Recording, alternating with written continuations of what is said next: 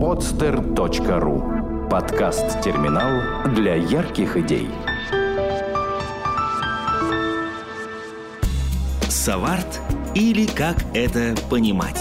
Татьяна Сова представляет авторский проект «Саварт». Разговоры о современном искусстве – Дорогие друзья, здравствуйте! В эфире подкаст «Соварт». Вы слышите Татьяну Сову, и мы, собственно, продолжаем наш небольшой период передач, отрезочек передач, посвященных петербургским галеристам, петербургским галереям и, собственно, всему, что связано э, с этим удивительным и очень загадочным миром для нас пока загадочным.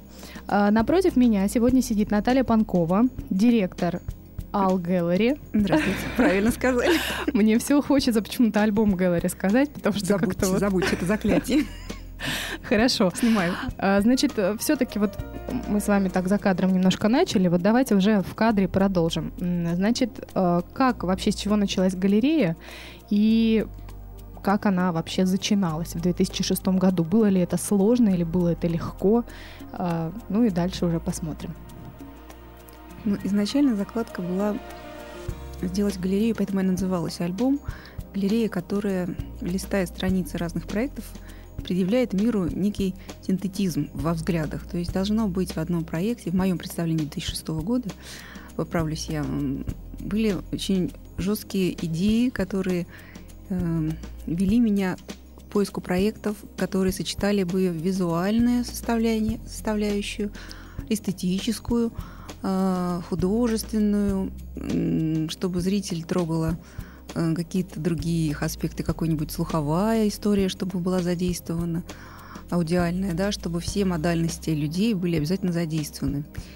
И первым у меня таким важным проектом, которым открывалась галерея, была выставка, посвященная Рудольфу Нуриеву, 12 картин э, художника Азата Миникаева. 12 картин, каждой картине была написана своя музыкальная пьеса приглашенным композитором, небезызвестным Алексеем Раховым. И специально по каждой картине был снят художественный, художественно-документальный такой, в кавычках скажу, такой видеофильм э, на тему танца, музыки и вообще Нуриевой. Что такое гранд-па? Потому что гранд-па – это коронный прыжок. Э, это очень был важный для галереи проект, потому что получалось так, что э, люди, которые участвовали в нем, осознанно я старалась так сделать, чтобы они не знали друг друга изначально. И они познакомились только на вернисаже. То есть Леша Рахов не общался с Азатом Никаевым. А, Соня Нелюбина, которая делала видеофильм, она не видела ни художников, ни, ни, ни художника, ни картин. Ну, видела картины, конечно, потому что она делала по ним фильм, но она не общалась и не переняла видение других людей в этом проекте. Поэтому каждый из авторов этого проекта дал свою историю Нуриева. А, получилось очень здорово, пришло много а, друзей Нуриева, там родственников. Мы собрали такую трогательную очень историю воспоминаний об этом человеке. А, дальше ну, большой ли резонанс вызвало вот это в 2006 году? Все-таки просто интересно, с того времени прошло 7 лет, и многие, кто нас слушает сейчас, совершенно 7 лет назад, может быть, даже и не задумывались ни о современном искусстве, ни о том, были ли галереи, галереи в Петербурге, может быть, кого-то вообще и нет в Петербурге и не было. А, и интересно, как с этим обстояли дела тогда. Все-таки вот хотелось бы немножко к этому сделать отсыл. А, насколько тогда была конкуренция какая-то в галерейном бизнесе? Почему вам пришло это в голову? Каким образом? Ну, знаете, молодая галерея никак не может вызвать большой резонанс, просто априори, потому что она молодая. К ней присматривались несколько лет. И это нормально, я была к этому готова. Я понимаю, что на развитие дела нужно ну, от трех до пяти лет, это минимум. Э, поэтому какая-то была выработана определенная стратегия, она потом поменялась. Изначально это были проекты вот синтетические, которые должны были включать все модальности задействованного человека. Но дальше я понимаю, что это очень узкое было ограничение. Более того, почему она еще раз называлась альбом, поясню. Были несколько страничек, была студия живописи, студия живописи для взрослых, студия отдельно мастер-классов по выходного дня семейных.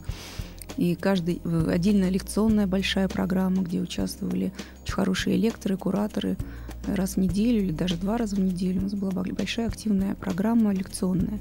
На тот момент э, Таких вещей мало где в нашем городе происходило. То есть это был арт-центр фактически такой, можно, даже можно, не совсем галерея. Можно сказать, Мгм. можно сказать, что так.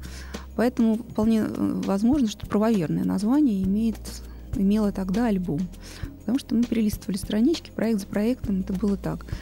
Э, Сейчас э, галерея уже опробовала для себя этот, этот формат лекций, школ. Э, Мы все это прошли, закрылась для меня страница со студией, которая сейчас э, уже не имеет совершенно под собой какой-то актуальности, потому что студии сейчас на каждом углу, и сейчас это совершенно уже эти кружки рисования, они уже неинтересны. Тогда это был целый мир, когда Марк Тумин, это Эрмитажная школа живописи, э, группа Эрмитаж, еще неизвестная, когда он приходил, и- он был такой гуру, который царил там над всеми присутствующими, и это была аналитическая школа живописи, он заставлял думать. Многие люди, которые заканчивали в свое время в 2006 году эту студию, в 2006-2007, они вообще переориентировались, поменяли свою профессию, и кто-то закончил Академию художеств, кто-то уже защищается. И, в общем, некоторые люди просто обращались ко мне с благодарностью, что, можно сказать, благодаря этой студии была изменена их вообще судьба, потому что люди занимались совершенно другими вещами. Более того, они приходили работать три раза в неделю. Это была такая серьезная работа, потому что Марк Ефимович их прям гонял, заставлял думать, анализировать. Они там делали какие-то бесконечно аналитические выкладки. И в какой-то момент они видели, что у них была постоянно смена шаблона. То есть они видят сейчас, что у них одна выставка, потом следующий месяц другая выставка, следующий месяц третья. И бурные обсуждения сопутствовали этому всему, потому что они только привыкли вроде бы там к одному художнику, вот они начали к нему привыкать, они смирились, что так может быть. Потом раз у нас идет там экс- переэкспозиция, там все это на их глазах, потом они просто участвовали в живом процессе. И опять они приходят, там, открывают, достают свои краски, мольберты, и опять перед ними совершенно там, другая история, либо какая-то инсталляция в центре зала, которая мешает им работать. А почему, за- почему же закрылась эта вся история? Потому что вот судя по тому, как вы рассказываете, конечно, а, это было бы здорово и сейчас, вообще говоря, потому что несмотря на то, что студии художественные на каждом углу, как вы правильно заметили, толкового ведь мало что есть. Если человек действительно хочет вот заниматься серьезно этим делом, то, в общем, сложно найти чего-то толковое вот действительно аналитическое, и вот то, что может дать какой-то задел на будущее, да, все. Ну, вы знаете, просто э, совершенно задачи были другие в 2006 году и в 2012. Просто мухи от котлет, очевидно, надо отделять было.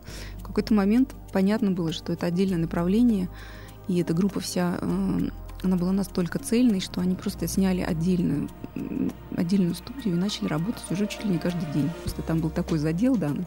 Я не могла предоставить галерею под такую То есть у них появилась это творческая костяк. группа. Да, у них появился костяк, они стали выставляться. То есть это появилось такое отдельное направление. У них есть название, может быть? альбом. Нет, у них нет названия, но каждый из них довольно самодостаточный сейчас очень интересный. Э, Можно сказать, уже даже художник, потому что некоторые даже какие-то призы завоевывают на, на- завоевывают на непрофессиональных э, конкурсах, Мгм. Творческая группа альбом. Получилось. вышедшие оттуда. А Страничка дальше закрылась, потому что галерея все-таки сейчас э, развивается как коммерческая площадка, и все внимание все-таки мы уделяем проектам э, и проектам выставочным, и мы стараемся не и в общем за 6 лет могу похвастаться не было ни одного пропуска, э, чтобы не было ежемесячной выставки. То есть раз в месяц, а то и реже, ой, чаще галерея Алгалари выдает по художественному проекту для нашего города. Э, И останавливаться в этом смысле совершенно невозможно и нельзя, несмотря на то, что мы несколько раз переезжали. Это тоже отдельная такая смешная страничка жизни галереи, потому что сначала мы жили на Васильевском, потом э, появилась большущая э, у меня площадка, в которой я могла работать и развивать галерею на Фонтанке. Э, Потом мы переехали. Третий раз нам пришлось сменить экспози... наше поле деятельности и, и офис на Большую Морскую. И сейчас мы опять находимся в прекрасном месте на Невском. Но это все равно не давало нам возможности остановиться. Несмотря на все переезды, мы делали, делали проекты. Это очень важно, потому что как только ты остановишься, так все останавливается и внутри тебя, и процессы, которые запущены, они уже не будут дальше э, накладываться таким образом друг на друга. Э, Сейчас галерея занимается проектами для бизнеса. То есть чем, э, например, мы отличаемся от э, других дружественных нам партнерских галерей, с которыми мы тоже дружим. Есть галереи, которые заточены на бесконечные выезды на арт-ярмарки. И всю свою выставочную политику они выстраивают для поездки на этих ярмарки, для отбора художников, которые дальше туда едут. Алгалари тоже ездит на ярмарки, но это не главный наш приоритет. Потому что сейчас приоритет – это выстраивать горизонтальную такую политику, устраивать рынок здесь, в Петербурге, потому что рынок еще не готов, он не охвачен. У нас очень много людей, которые да, и не многие знают об этом про говорят. Про современное искусство. И я понимаю, что здесь просто непаханное поле. Если ты будешь уезжать, то ты будешь э, ориентирован на э, западных коллекционеров, которые, по большому счету, отдавая ну, говорят честное слово, что, они, конечно, русские художники, петербургские художники, для них совершенно неизвестные люди, и надо быть э, очень упертым галеристом для того, чтобы из года в год тратить по 20, по 40 тысяч евро на поездки. Это очень дорогостоящая история поездки на ярмарки для того, чтобы пробивать дорогу своим художникам. Это тоже отдельное такое геройство в галерейской, в галерейской, в галерейской mm-hmm. жизни. Ну, ведь не секрет, извините, я да. перебью, что это все вполне отбивается, да? Вот эти все 20-40 тысяч евро, они, в принципе, как правило, возвращаются к галеристу сторицей обратно. Нет, увы. Нет, Нет не все эти вложения, они не возвращаются, потому что угу. если одна-две работы будет проданы, то, тем не менее, там аренда стенда, ставка работ, которые, страховка работ, это бешеные совершенно затраты, которые... То есть это заблуждение. Абсолютное заблуждение, которые просто... Э, это имиджевая история, на которую ты работаешь и работаешь каждый год. Да, у тебя набираются контакты там за год, за два, за три, но нужно просто понимать, что если галерея начинает ездить на дорогие ярмарки, то задел между покупкой коллекционера, когда он тебя узнает, и уже изначально покупкой где-то равен от 3 до 5 лет. Угу. Ну и э, надо отдавать э, отчет себе, что если ты принимаешь решение такое стратегическое ездить по ярмаркам бесконечно, то ты понимаешь, что перед тобой там на следующий год, через год, через три ты должен, раз ты уже сказал А, значит, ты должен сказать Б, С и все остальные буквы, потому что тебе нужно уже соответствовать и ездить дальше за славы на этих ярмарках mm-hmm. для своих художников. Алгалари это делает, но я понимаю, что сейчас очень много нерешенных э, нерешенных вопросов здесь, в городе, потому что э, наша целевая аудитория не знает о, опять же, о современном искусстве, но она уже к нам приблизилась ближе, чем там год назад или два. Тому способствовало создание ассоциации, куда входят э, все ведущие галереи нашего города. Э, тому способствовали совместные ивенты. Это, опять же, регулярность выставочной деятельности. Э, и чем, опять же, отличается Алгалари? Тем, что мы делаем проекты для бизнеса. То есть у нас есть своя площадка, и есть при галерее агентство, которое занимается, в котором, опять же, мы участвуем с управляющей Лизой Савиной, э, который занимается проектами для бизнеса, проектами для генератификации, сложное слово для выговаривания. Что же это такое? Расскажите ну, при, приведу пример последнего проекта, который сейчас находится на Фонтанке 57. Это большущая выставка на 1500 квадратных метров старого, очень красивого пространства, который когда-то делал Россия. Это бывшее Министерство внутренних дел Российской империи. Сейчас это такое запустение. В какой-то момент стояло здание, и мы договорились с нашими партнерами, с которыми мы уже сделали не первый проект – компания девелоперская «Рюрик». Эм, они нам предоставили это площадь, эту площадку, и мы сделали там выставку памяти нашего одного из любимых авторов Алексея Чистякова. Он умер в сентябре этого года, 50 лет, совершенно неожиданно для всех, по-моему, для себя самого. И мы сделали эту историю его памяти с его большущими-большущими работами. Я всех приглашаю обязательно посетить до 22 февраля. Да, выставка действительно потрясающая, тем более в таком месте, в таком здании. Поражает своим масштабом, поэтому всем, конечно, рекомендую тоже сходить от своего лица. Так. Да, и этот проект был очень тоже важен и знаков для галереи, потому что изначально это здание э, планируется э, когда-то сдавать в аренду. Э, не нами а девелоперами, которые, mm-hmm. которым это принадлежит. Таким образом, они приглашают нас, как организаторов культурной программы, для раскрутки этого помещения. Это нормальная практика в мире, когда приезжают на нераскрученные площадки художники, и приводит свои проекты, и дальше творческая среда рождает творческий кластер, притягивает уже более, более э, дорогостоящие инвесторов, э, других арендаторов, людей, которые живут в этом районе. Ну, это все-таки не российская компания, правда? Вот компания Рюрик. Это европейская шведская. компания, э, русско-шведская. Русско-шведская. русско Угу. То есть, э, опять же, все-таки мы воспитываем и, и привлекаем не то чтобы русского, да, э, нашего покупателя и, и русского бизнесмена, да, все-таки это европейская история, и это не, не, не наш русский бизнесмен вышел все-таки вот на этот уровень, решил с вами на этом уровне. Нет, как раз это наш русский бизнесмен, это наш дружественный коллекционер, который тоже любит и сочувствует искусству и прекрасному и является главой этой компании. И для него очевидно, как для человека европейских мозгов, э, очевидно, что э, культура и девелоперство могут помогать друг другу. И mm-hmm. это нормальная европейская практика. Э, и это не первый тоже наш проект с Рюриком. Делали аукцион на их территории, на, одной из, их, на одном из их бизнес-центров – очень успешно у нас прошел. Если вы знаете, в, до, на, до Нового года был благотворительный да. аукцион, где часть средств, половину у нас ушло на благотворительность, половину художникам. И мы тоже гордимся, есть чем гордиться, потому что было заявлено 39 лотов. Для нас это был первый, для галереи первый опыт проведения такого аукциона, потому что мы никогда этим не занимались. Но мы решились, и для себя эту ситуацию для нас ну, очевидно, что она прошла успешно. 39 лотов и 37 проданных. Угу. Это очень здорово, потому что при той ситуации... А какой все... был estimate? Estimate был совершенно невысокий, от тысячи mm. рублей. Это было набрано э, у авторов, у галереи, у нашей э, в хранилище э, вещи, которые находятся. Это недорогие были вещи, там была какая-то тиражная графика, там были какие-то авторские почеркушки, там были фотографии авторские, но ну, известных э, художников нашего города, э, которые вполне очевидно э, неизвестно, когда продадутся, потому что у этих авторов есть и более сильные вещи.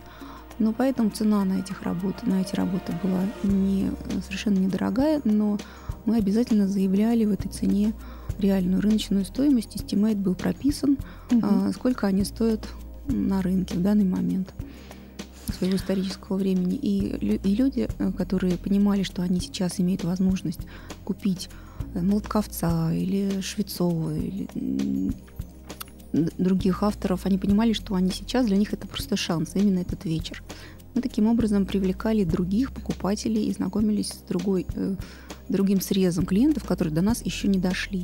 То есть это не просто была развлекуха для того, чтобы порадовать э, предновогодними историями наш город. Это была все-таки, опять же, стратегическая история для галереи, которая таким образом привлекает других дополнительных клиентов, которые потом придут к нашим художникам или к нам, и они узнают новые имена, они захотят посмотреть больше, они поймут, что они э, готовы покупать, потому что сейчас э, там, был, там были очень интересные споры за, за произведение, при том, что шаг был всего лишь 200 рублей, но там угу. доходили цены там, до 14 тысяч, mm. там до 8. Ну, То есть многие вещи были проданы практически в estimate, в цену, которая, угу. на который, за которой художник, э, за который бы коллекционер пришел и купил эту вещь в галерее.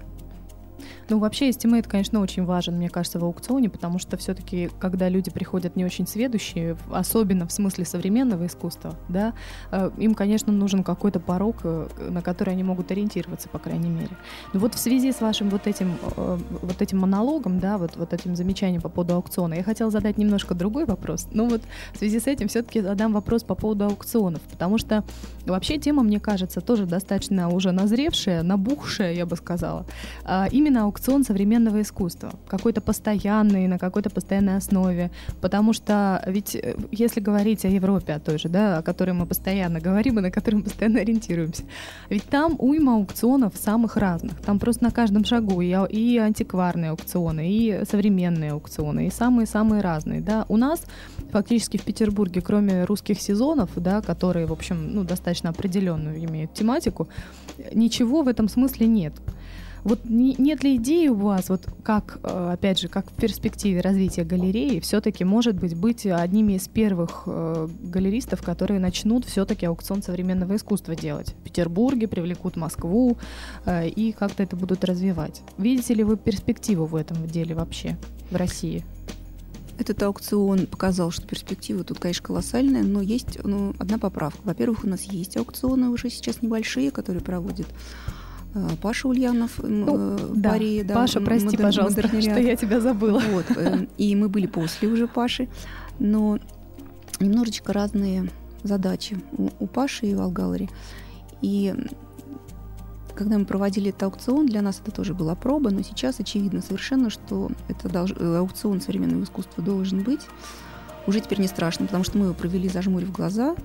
И... А почему? Потому что почему? у нас, опять же, народ не готов платить большие деньги за современное искусство, потому что менталитет петербургского зрителя – это менталитет не покупателя, это менталитет зрителя, потому что он привык к музеям в нашем городе, он избалован бесконечными выставками современного искусства или просто выставками в Эрмитаже классиков и всех великих. Это люди, которые воспитывались в школе на русском музее, и для которых совершенно очевидные вещи, э, которых, с которыми они растут и привыкли жить, они находятся в очень близкой шаговой доступности. И поэтому для них прийти в музей и прийти в галерею – это вещи, между которыми можно поставить знак «равно». Да. И они, многие зрители, покупатели, они не отдают себе отчет, что э, придя в галерею, этим можно обладать. Это можно купить, ты можешь стать первообладатель, ты можешь иметь эту уникальную вещь у себя дома, у себя в семье, ты можешь дарить ее, ты можешь выразить э, этой вещью Э, этим художественным произведением свое отношение к твоему другу, к твоему начальнику, к твоему партнеру. И как для, для этого галерея работает с такой завидной регулярностью. Для этого мы и выбрали такую горизонтальную стратегию в нашем городе. Не вертикальные ухода на ярмарке, оставляя всех своих клиентов коллекционеров здесь, а максимальное присутствие в нашем городе на разных площадках для того, чтобы выйти на тот Э, бизнес, который о нас еще не знает. Для этого существует агентство. А есть ли в Петербурге вообще бизнес такого уровня, которому интересно действительно вот коллекционирование современного искусства? Или все-таки это больше все сконцентрировано в Москве? Ведь не секрет, да, что э, главные офисы практически всего всех бизнес-проектов Петербурга, ну не всех, но очень многих, расположены в Москве. И каким образом вот ваше агентство, если это, конечно, информация не закрытая, да, вот э, себе э, в перспективе, а, опять же, да, ставит какие-то задачи в этом смысле. То есть это будет именно Петербург, то есть вы позиционируете себя как петербургская галерея, или это э, российская, так сказать, такая история, то есть вы будете и на Москву как-то разви- и уже развиваетесь, да, на Москву, и как-то с ними сотрудничаете именно с бизнесменами, москвичами, или только Петербург пока? У нас было несколько проектов в Москву, которые точно так же обслуживали бизнес Москвы, но э, с искусством, естественно, проекты, когда мы привозили, э, и, в том числе, когда в Москве запускалась компания «Урса», э, это такая большущая такая корпорация, которая занимается стро- стройматериалами, и из-за, из-за ПАН, по-моему, называется этот материал, они запускали на рынок, они обратились к нам, потому что в тот момент у нас э, были скульптуры Юлии Биштанка. Они были созданы из похожего материала. Угу. В итоге мы предложили им такой проект, чтобы запустить это направление на, на нашем рынке. Э, предложили сделать, э, инициировать такую историю, когда художница делает специально для этой компании ряд скульптур. Они потом участвуют в запуске. Дальше идет активная рекламная кампания этого изопана. И, в общем, мы в общем, довольно громкой кампании участвовали с этим изопаном, с нашими скульптурами, и были там в этот момент еще скульптуры э, Зубаревой, которые мы тоже отвезли в Москву. Ну, еще был ряд проектов, которые э, с, с искусством прозвучали в Москве. Но в данный момент просто непаханное поле в Петербурге. И мы сейчас э, хотим найти и ищем, и находим тех партнеров, которые сейчас не знают о нас здесь, и я думаю, что нам еще нужно несколько лет для того, чтобы не уходить с этого рынка Санкт-Петербурга. Поэтому в данный момент мы только начинаем эту историю а, проектов. которые поддерживают искусством бизнес. Ну, в том числе, например, могу привести пример выставка «Вода», которая была в, яхтке, в яхт-клубе «Тереёки». Это такое была совместная инициатива нас и яхт-клуба для повышения лояльности потребителя, для того, чтобы э, люди узнавали летом о том, что есть такой яхт-клуб, он находится в Зеленогорске, о том, что там есть несколько гостиниц, это большущий целый комплекс, о том, что там есть несколько ресторанов. Поскольку все-таки конкурентная среда на побережье Финского залива довольно высокая, то искусство это опять из возможных вариантов. Я считаю, сейчас это единственный, единственный вариант привлечения внимания своей целевой аудитории, потому что народ настолько присыщен всеми этими рекламными уже никому не нужными историями, что э, для того, чтобы человека привлечь, его нужно просто где-то остановить, воткнуть его взглядом для того, чтобы он как-то эмоционально пережил какую-то историю. Да, тогда у тебя будет э, случиться, у тебя случится этот контакт с твоим потребителем, с твоим потенциальным покупателем, потому что тут он тебя не забудет уже никогда, если он видит какую-нибудь гигантскую инсталляцию, которая будет каким-то образом ассоциироваться с этой компанией, то это совершенно другая история будет для этой компании, которая решится это сделать. Э, очень важен контент, опять же, мероприятия, потому что недавно э, прошла в Голландии вечеринка Мартини Арт летом, не недавно, летом это прошло. Там были представлены хорошие художники, но удивительно, что они не были поданы так, чтобы это было выглядело как искусство. И в этот момент как раз нам с Лизой пришла в голову идея о том, что неплохо бы все-таки Э, официально заявить, потому что мы раньше занимались этими бизнес-проектами в рамках галереи. Но после вот этого осознания, как были представлены авторы, они были никак не представлены. Там это было просто отдельно сама по себе вечеринка, как ивент, сама по себе э, искусство на траве, которое там не было ни экспликации, не было указателей. Я подходила к нескольким организаторам с вопросом, не хотите ли вы показать мне, где здесь конкретно там шесть произведений или семь заявленных в пресс-релизе. Мне даже организаторы не могли это показать. То есть это говорит об, об уровне... То есть мы научились делать э, вечеринки, э, а ивенты, где, где это, извините, делать. пожалуйста, где это, это было проходило? в Голландии. Это было в Новой Голландии, Новой Голландии в смысле, вы да, имеете да, в виду? Да, а да, то могут люди подумать, Нет. что в Голландии было. Нет, то есть так. мы научились делать вечеринки, но не научились э, создавать контент. Вот как раз Алгалери занимается тем, что она напол... занимается наполнением и организацией вот этого контента, который очень важен для мероприятий, для мероприятий, для, для потребителей, для понимания того, что э, это остановит твой взгляд это запомнится тебе, и это будет однозначно затронуто угу. тебя лично. Слушайте, ну вы потрясающие вещи рассказываете, я вам должна сказать, потому что э, вот эти вот э, рассказы о том, что возможен такой collaboration между бизнесом и э, искусством, э, это очень, конечно, интересная история. Вообще она замечательная, не каждому она в голову придет. Я понимаю, что вы все-таки э, заимствовали не, некие такие, так скажем, лейтмотивы развития вот этого э, дела, да, наверное, в Европе, опять же, да, то есть там это уже активно развивается, правильно я понимаю? То есть там бизнес с искусством постоянно вот сотрудничают, находятся в спайке или нет? Э, вы знаете, нет, не могу так сказать, что это вещи, которые вот сейчас лежат на поверхности, просто это это очевидные вещи, но я не могу сказать, что Европа активно очень их применяет. Это наши идеи, в том числе благодаря каждого у нас имел свое прошлое, благодаря тому, что Лиза в прошлом рекламист, занималась активной рекламой, это управляющая Лиза Савина галереи. В том числе благодаря объединению усилий двух мозгов, потому что раньше занималась галереей только я и а, вещи, которые, может быть, мне хотелось когда-то сделать, у меня просто на это не было уже внутренних резервов. Сейчас все-таки нас двое, мы принимаем вдвоем решение, и в этом смысле, то есть один плюс один равно, я считаю, пять. У нас работают э, люди прекрасные, которые нам помогают э, в галерее, но, как правило, это на проектах у нас, конечно, работают люди приглашенные. Мы не можем содержать штат большой. Поэтому э, у нас есть всегда ряд специалистов, к которым мы всегда можем обращаться. В том числе и активно работаем с кураторами, которых привлекаем для проектов. Так, а, значит, мы немножко давайте отойдем от темы вот, развития галереи на данный момент. Хотелось бы посмотреть немножко в перспективе, оглянуться назад, да, а, и такую ретро- ретроспективу провести. как развивалось э, вообще ваше общение с художниками, скажем, на протяжении вот этих шести-семи уже лет, да? Каким образом вы вот раньше сотрудничали и каким образом вы сотрудничаете сейчас, да, потому что политика тоже каждый раз разная, у каждой галереи она своя, да, кто-то заключает договор, кто-то платит, кто-то кому-то наоборот тоже платят художники, как все это происходило, вот когда вы открылись, и как, во что это преобразовалось сейчас? Вот это очень интересный вообще вопрос. И как вы находите художников? Э, я понимаю, что это кураторское дело в большей степени, но все Нет, галерея находит художников. Галерея. Угу. Дальше, когда находит она, я с конца начну отвечать. Да.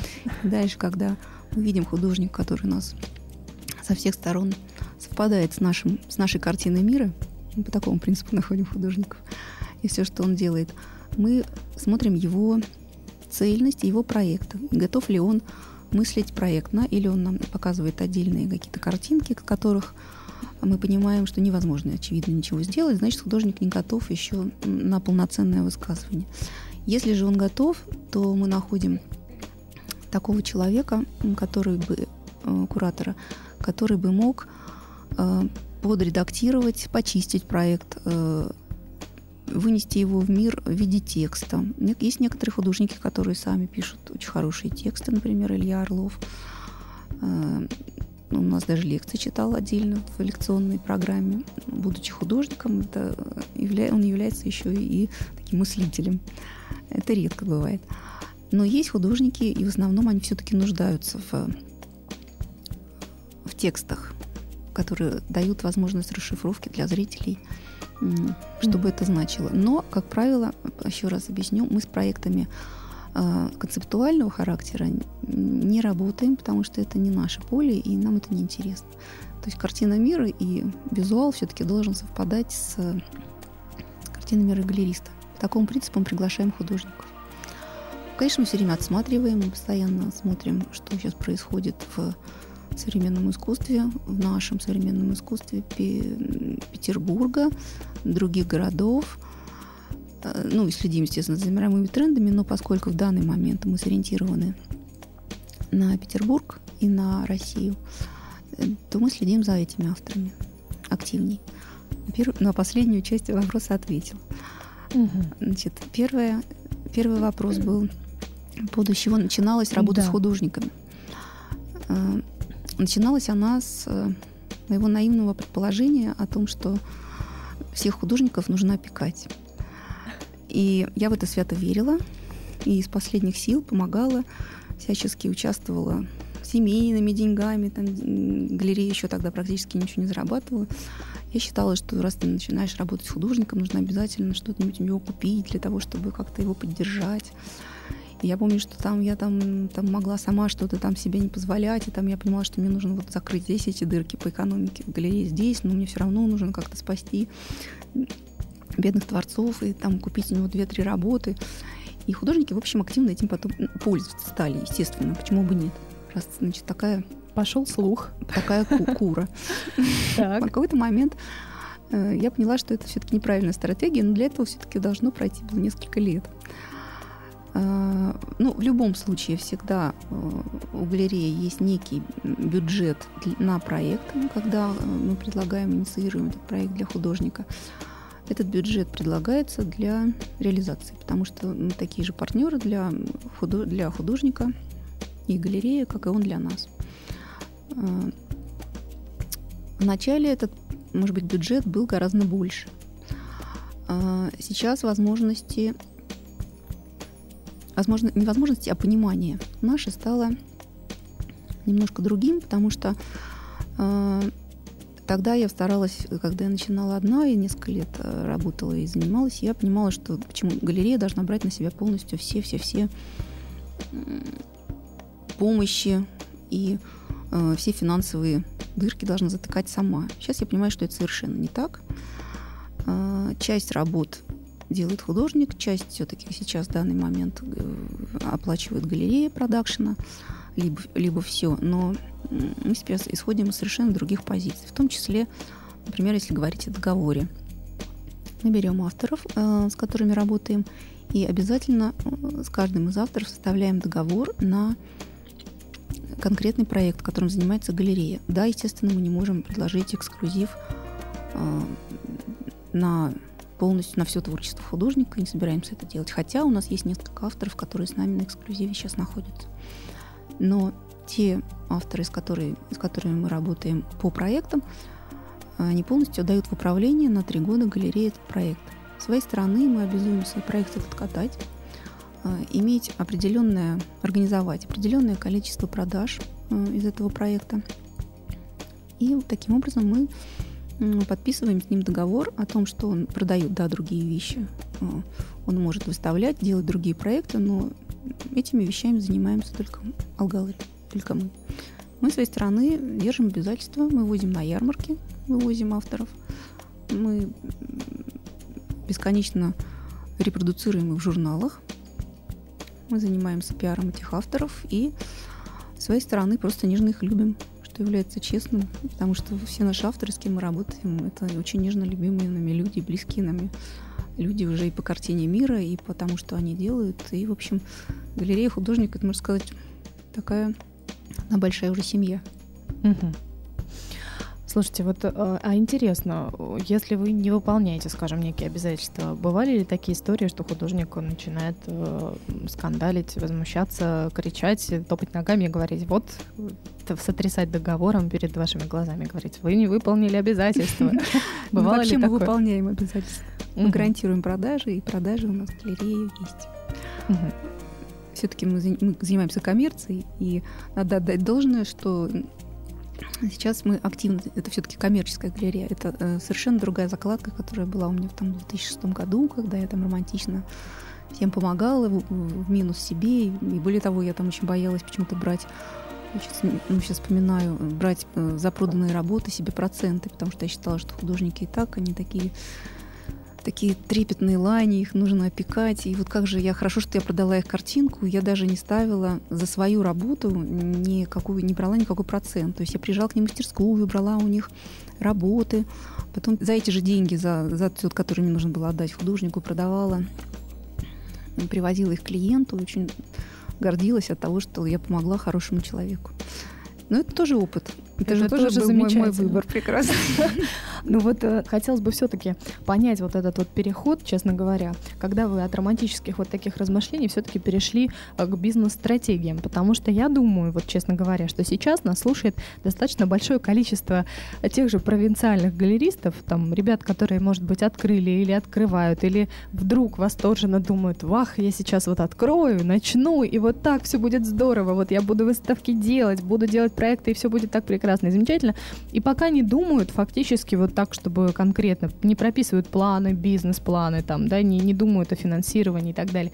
А вот накопили какую-то кучку денежек и вот пытаются, вот хотят, может быть, вложить или только что вложили.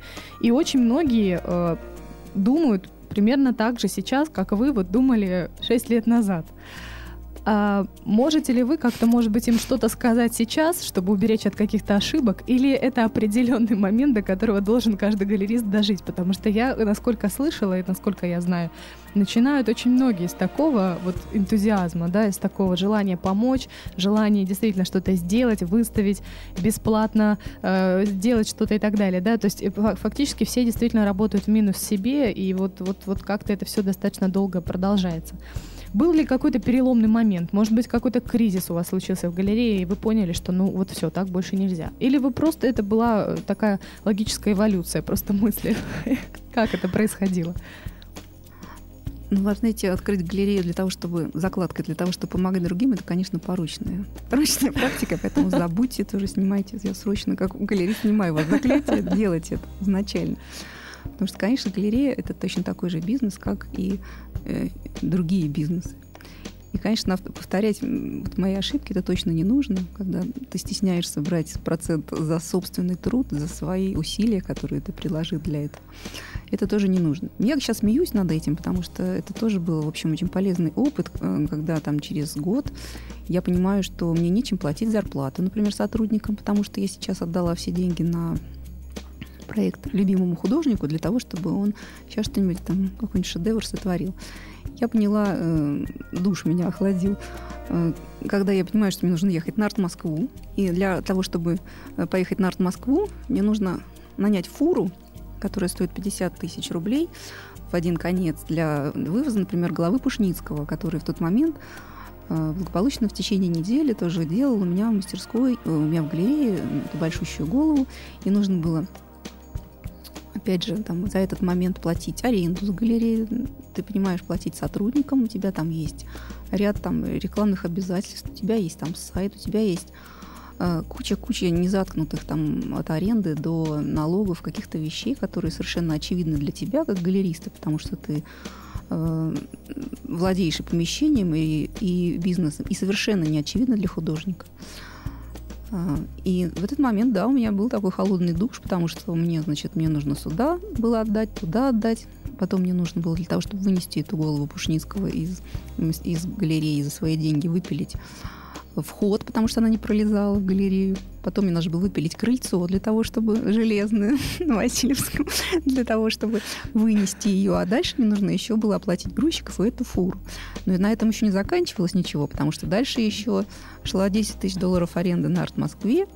И совершенно очевидные вещи, что голова это не продастся, потому что стоила она порядка там, 30 тысяч долларов э, по тем годам. И ты понимаешь, отдаешь себе отчет, что, в общем-то, ты сейчас просто едешь для того, чтобы первый раз сделать хороший стенд. И это вот важный момент вложений, и имиджевый момент вложений. Это хорошие авторы, и твое понимание, как долго ты готов терпеть, э, вкладывать и вкладывать в собственное развитие, в художников и в галерею. Но вообще, вот, э, как сейчас я понимаю, что самый, самая классная стратегия – которые мы не следуем, но я могла бы ее посоветовать, это взять двух-трех художников на эксклюзив и полностью заниматься только ими. Э, таким образом, например, работает галерея «Цех», уважаемая нами в Киеве, когда она занимается выставками нескольких авторов, в том числе его любимого акварелиста Петрова. Э, и мы разговаривали как раз в этом году на Арт-Москве с галеристом из галереи «Цех» украинской – говорит о том, что да, у него есть ряд обязательств перед двумя художниками, но это не 10, не 15, не 20. И он отдает отчет, что сейчас он его сводит на 5 ярмарок. На, на, на каждую ярмарку у него придет по 40 коллекционеров, которые уже имеют художника Петрова. И в какой-то момент там у него появится, ну, еще, допустим, 20 новых коллекционеров. И тогда он понимает, просчитывая там стратегически, сколько денег у него будет в конце года. Ну, допустим, с поправкой так. там плюс-минус. Я ну, считаю, что это этих художников нужно еще найти, правда, и увидеть, и понять, что именно их, в них стоит вкладывать деньги. Это ведь тоже наверняка какой-то вот э, момент э, немаловажный. Оценить э, адекватно, понять и, и, и вот начать заниматься именно тем художником, который, у которого есть перспективы, и на которого есть коллекционеры и желающие. Ну, смотря с чего начать. Можно начать с великого художника, который уже состоялся. И тогда у него есть уже свой рынок, и от тебя тогда требуется просто сделать ему предложение, от которого автор не может отказаться. Один путь. Смотря, что ты хочешь. Второй путь, когда ты выращиваешь художника. И вы растете вместе с ним. И тогда ты понимаешь, что тебе нужно потерпеть несколько лет, заниматься саморазвитием, и художник растет рядом с тобой, и ты тогда понимаешь, что да, вы вместе выросли, и, и, и теперь художник стоит столько. Э, и это победа вас двоих. И это благодаря тебе тоже. Так. Не, не тебе тоже, а благодаря тебе, потому что ты поверил в этого художника. Потому что ты поверил и, в какой-то момент протянул ему руку, и вы вместе шли, и вы вместе искали там, деньги на проекты, в том числе, что делает как раз галерея цех. Э, но есть еще третий вариант, который тоже почему, почему нет. Это просто инвестировать в несколько имен. Для этого тоже есть целая стратегия, для этого есть несколько хороших выставок в музеях. Выставки эти все проплачиваются, и ничего страшного там нет. Есть хорошие кураторы и критики, которые пишут за деньги хорошие статьи. И дальше у тебя художник э, выходит на аукционы после набора определенного количества выставок.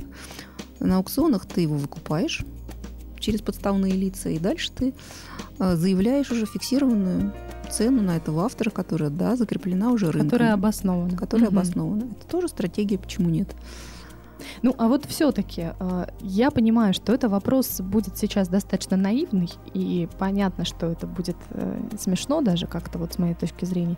Но все-таки вы вот эм, э, не раз уже сказали такую фразу: э, начинаете заниматься там тем-то, тем-то, ну вот стоит потерпеть несколько лет и так далее. А, в каких масштабах, каких суммах придется терпеть? вот человеку, который, скажем, ну вот вообще на скидку.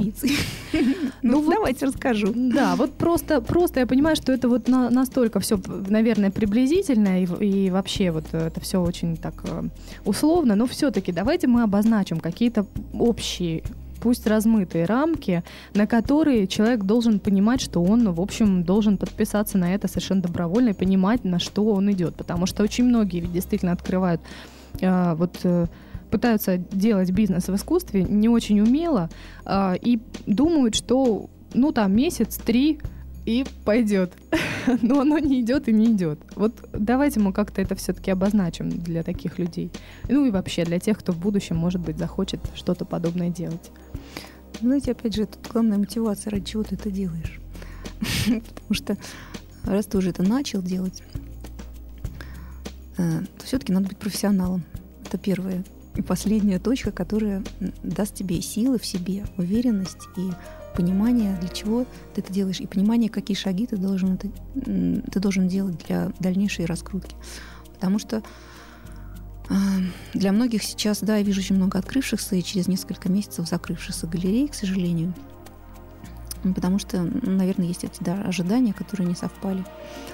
И, и я знаю несколько барышень, которые закрыли свои салоны красоты, и поскольку они решили тоже быть мондами, это же тренди иметь галерею современного искусства, ничего не понимая э, ни в искусстве, ни в тем более в современном, они решили ну, такой красивый бизнес для себя.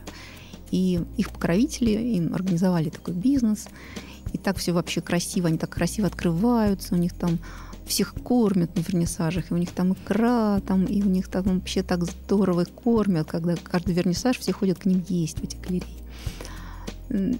Но когда ты это делаешь, то все-таки очень очевиден для зрителей твой посыл. Э, то есть э, есть э, все равно некий круг тусовки публики, которая всегда будет к тебе приходить, всегда будет за тобой следить. И вот этот intention, он очень важен, и он виден, и он очень сквозит. Поэтому, в общем, девушки не выдерживают. У меня есть две такие знакомые, они не выдерживают, потому что они думают, что сейчас к ним все придут и все купят. Но для того, чтобы им все пришли и купили, эта девушка сама должна любить тем, чем она занимается. Потому что, естественно, что через любовь ты можешь э, донести этому же коллекционеру, этому художнику. И художник коллекционеру, любовь к этому художнику. А без любви вообще ничего не делается. Поэтому ты должен поверить сначала в себя, а потом поверить должен в этого человека, которого ты выставляешь. Но если она верит в том, что у нее сейчас на стенке висит 50 тысяч долларов, и она ничего не может рассказать, откуда взялась такая цена и чем она оправдана, то, конечно, она вызывает разочарование посещения этого места, и дальше, конечно, никто к ней не придет. Даже если будет этот великий художник, а, ну, великий художник, скорее всего, не будет просто в нее выставляться, потому что это будет люди на разной волне. Угу. Поэтому единственный, единственный совет – это быть профессионалом в том, чем ты занимаешься. И просто понимать, э, к чему ты, с чего ты начинаешь и к чему ты должен прийти. Потому что, например, вот я в свое время заканчивала много всяких искусствоведческих профессий, кураторских, там, и, и у меня в анамнезе и искусствоведения, и менеджер выставочной деятельности, и менеджмент годовой в MBA, и всякие разные школы кураторов при университете, которые каждая из новых образований давала мне возможность э, понимать, как я дальше, дальше, дальше буду это использовать для моего бизнеса. Если там в анамнезе есть училище поварское и салон красоты как опыт работы, то, конечно, не нужно открывать галерею, забудьте. Так, тогда давайте немножко поподробнее все-таки об этом скажем, еще пару слов. Э, вот э, какие бы вы посоветовали вехи развития тогда? Может быть, курсы какие-то, может быть, образование какое-то, да, вот, вот где, куда пойти? Вот курсы MBA, как это происходит? Как туда человек должен попасть, как это возможно? Если все-таки люди собираются заниматься искусством, то, наверное, все-таки изначально нужно хотя бы посетить ряд, да, ряд курсов, которые бы тебя просветили в этом направлении, чтобы уже либо второй путь, почему нет? Ты можешь быть просто экономистом хорошим, ты можешь быть хорошим финансистом, и тогда ты должен обязательно нанять профессионального куратора. Тогда у тебя есть уже профессион... либо профессиональную группу людей, которые тебе помогают, у тебя должен быть совет, который ты доверяешь полностью и прислушиваешься. И почему нет? Тогда ты стратегически мыслишь в финансовой стороне, у тебя это, здесь все закрыто, и ты понимаешь, как у тебя должен функционировать бизнес. Но у тебя при этом есть полное понимание по развитию истории художественной. Но, опять же, практика показывает, что сейчас есть э, владельцы, которые имеют хорошее экономическое образование, но у них нет понимания контента. И это, конечно, слезы, когда мы видим, что у них есть большие амбиции, но очень слабый набор набор пониманий, чего они выставляют, для чего они это делают. Они просто верят, что если они повесят красные сердечки на стену, назовут себя красивым названием, то все придут и купят. И очень обижаются, что там их не берут в ассоциацию, например, галерей. Но ну, не буду называть имена этих людей. И образование все-таки важно, потому что образование это еще насмотренность в том числе, это опыт визуальный. Ведь современное искусство это же такие вещи, когда ты можешь э, наполнять произведение изнутри, самим собой. Придете на выставку Чистякова, например, на Фонтанку, и вы понимаете, что там абстракция, и вы не знаете, что дальше тут нет никакой литературности, вы смотрите на эту абстракцию, и что? И некоторые говорят, и что я тут должен увидеть? Ничего, ты должен вытащить из своего внутреннего мира то, что резонирует в данный момент там, с вибрацией этой работы. Фонит. И, и, и тогда тебе будет интересно, ты будешь зрителем, который участвует э, в этот момент, в эту секунду, в этом произведении. У вас будет некий диалог. А когда есть диалог зритель как потребитель, который приходит и говорит, покажите мне, где тут похоже на лебедя. Я вот вижу тут, да, похоже на лебедя, наверное, вот этот элемент там является облаком, а этот там деревом. Все, я все узнал, мне нормально. То это совершенно другой, конечно, подход. Это, это, это и может иметь место, но это не даст какой-то глубины познания живописи. Почему я возвращаюсь к нужности образования? Это не от снобства такого, о том, что вы сейчас все только с образованием познаете современное искусство. Просто надо уметь чувствовать. Да? Даже образование не нужно.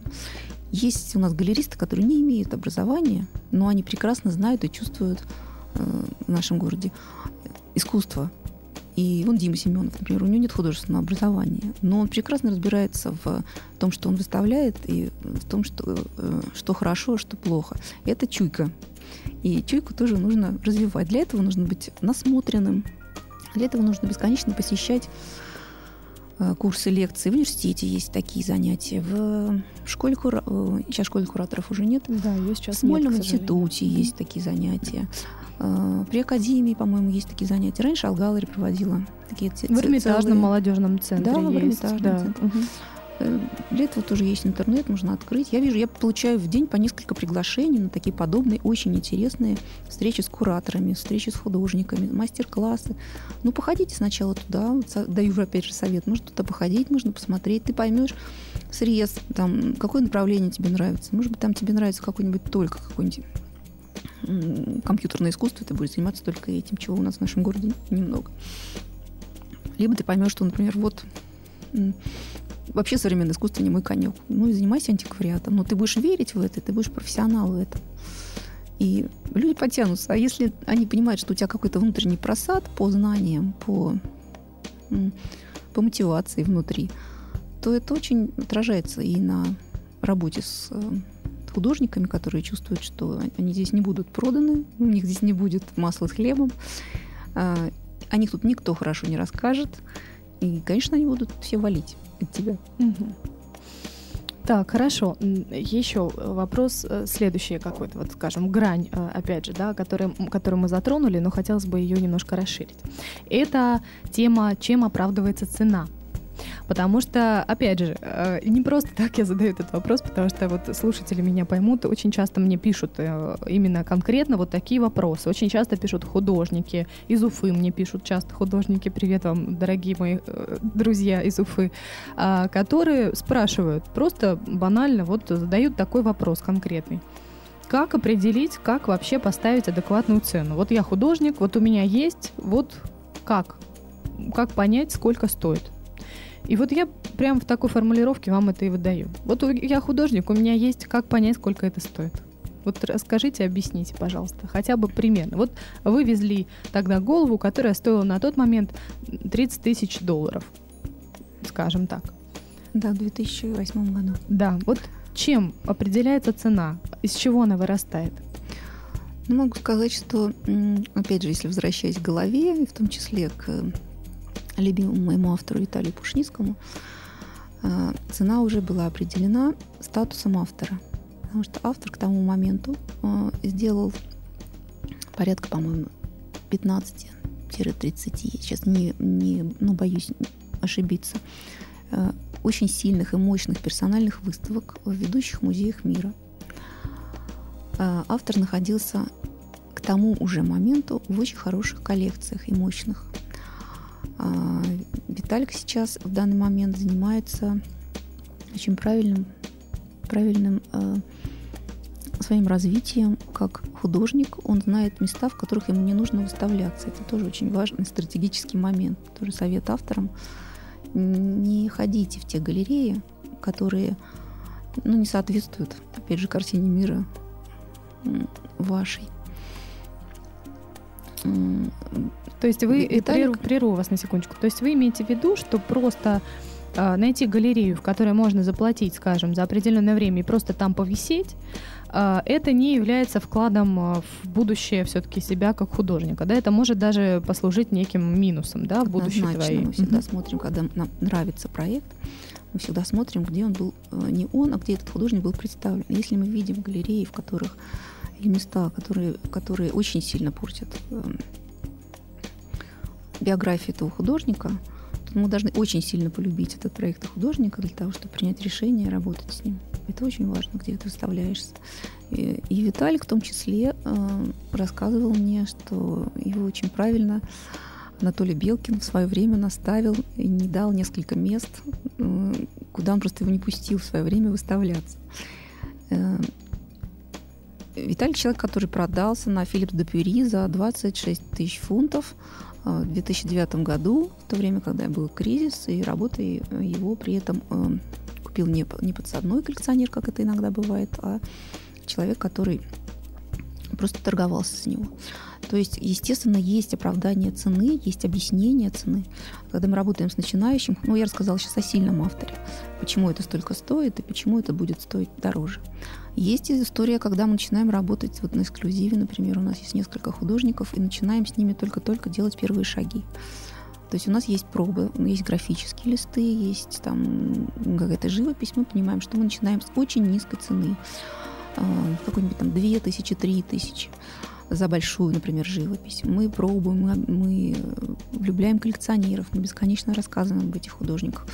Потом каждой новой покупкой в каждую новую коллекцию у нас там в среднем прибавляется там а, по 500 евро за работу. Таким образом, например, работая с Ильей Орловым мы начинали с ним с трех, по-моему, тысяч долларов. Сейчас последняя работа в него была продана за 8.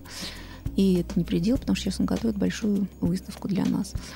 Но мы для этого тоже делаем много шагов, чтобы это, эти вещи были оправданы. И за каждые 500 долларов мы объясняем своему автору, почему это стоит. Но это, опять же, профессионал, профессионализм нас с Лизой как команды, потому что мы понимаем, что если мы сейчас обманем нашего коллекционера или нашего покупателя, а мы же с ними все, все дружим, это уже становятся тоже, тоже наши друзья близкие, потому что э, мы их влюбляем в искусство, мы им, им объясняем, почему это так здорово, почему вообще э, можно от этого получать просто драйв и кайф от, от э, эм, каких-то вещей. Пусть они даже тебе могут не нравиться, но ты можешь с ними общаться.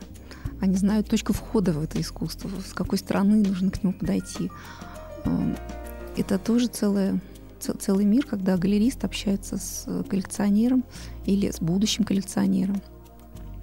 А, Алену Шаповалову мы начинали продавать с тоже, по-моему, с, с двух, то ли двух, то ли тысячи долларов.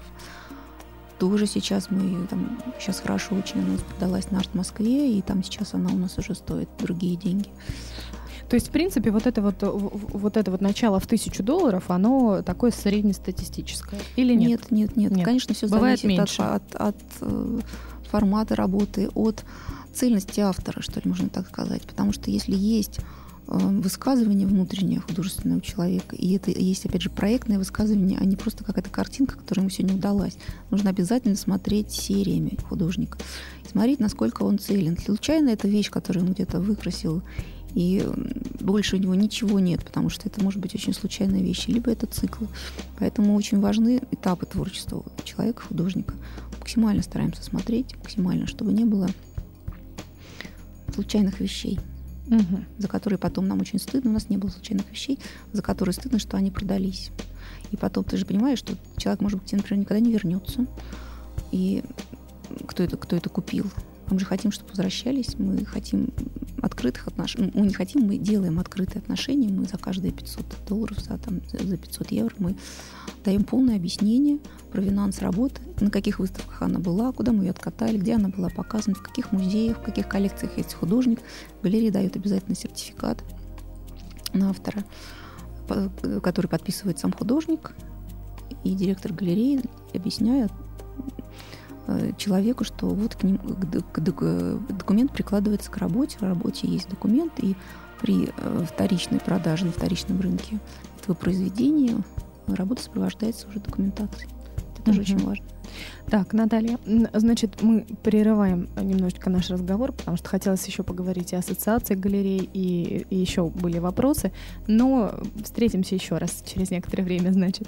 А, вопрос, а, от которого никто не уходит, и он всегда задается в конце каждого выпуска Суварт любому человеку. Жалко, я не послушал до этого. Это придется сейчас думать над этим. Это все-таки что такое искусство? Вот такой вот э, немножко, может быть, не конкретный, расплывчатый вопрос, но вот он задается, и каждый на него должен ответить. Отвечайте, Наталья. Искусство — это такой посыл одного человека другому или одного человека миру. И один человек, через которого проходит волна этого знания, он дает этот посыл на интуитивном уровне другому. Если в какой-то момент эти два посыла встретятся, посыл зрителя и посыл человека, который его отправил, то здесь начинается встреча с прекрасным внутри, посерединке. Ах, одно из самых потрясающих, на самом деле, определений, которые были э, за, за целый год существования Сова. Спасибо, Наталья. Напоминаю вам, дорогие мои друзья, дорогие мои слушатели Саварта, что напротив меня сегодня сидела э, директор и основатель галереи All Gallery Наталья Панкова. Панкова. Да, всего хорошего, Наталья, всего хорошего, дорогие мои слушатели. До свидания. Сделано на podster.ru Скачать другие выпуски подкаста вы можете на podster.ru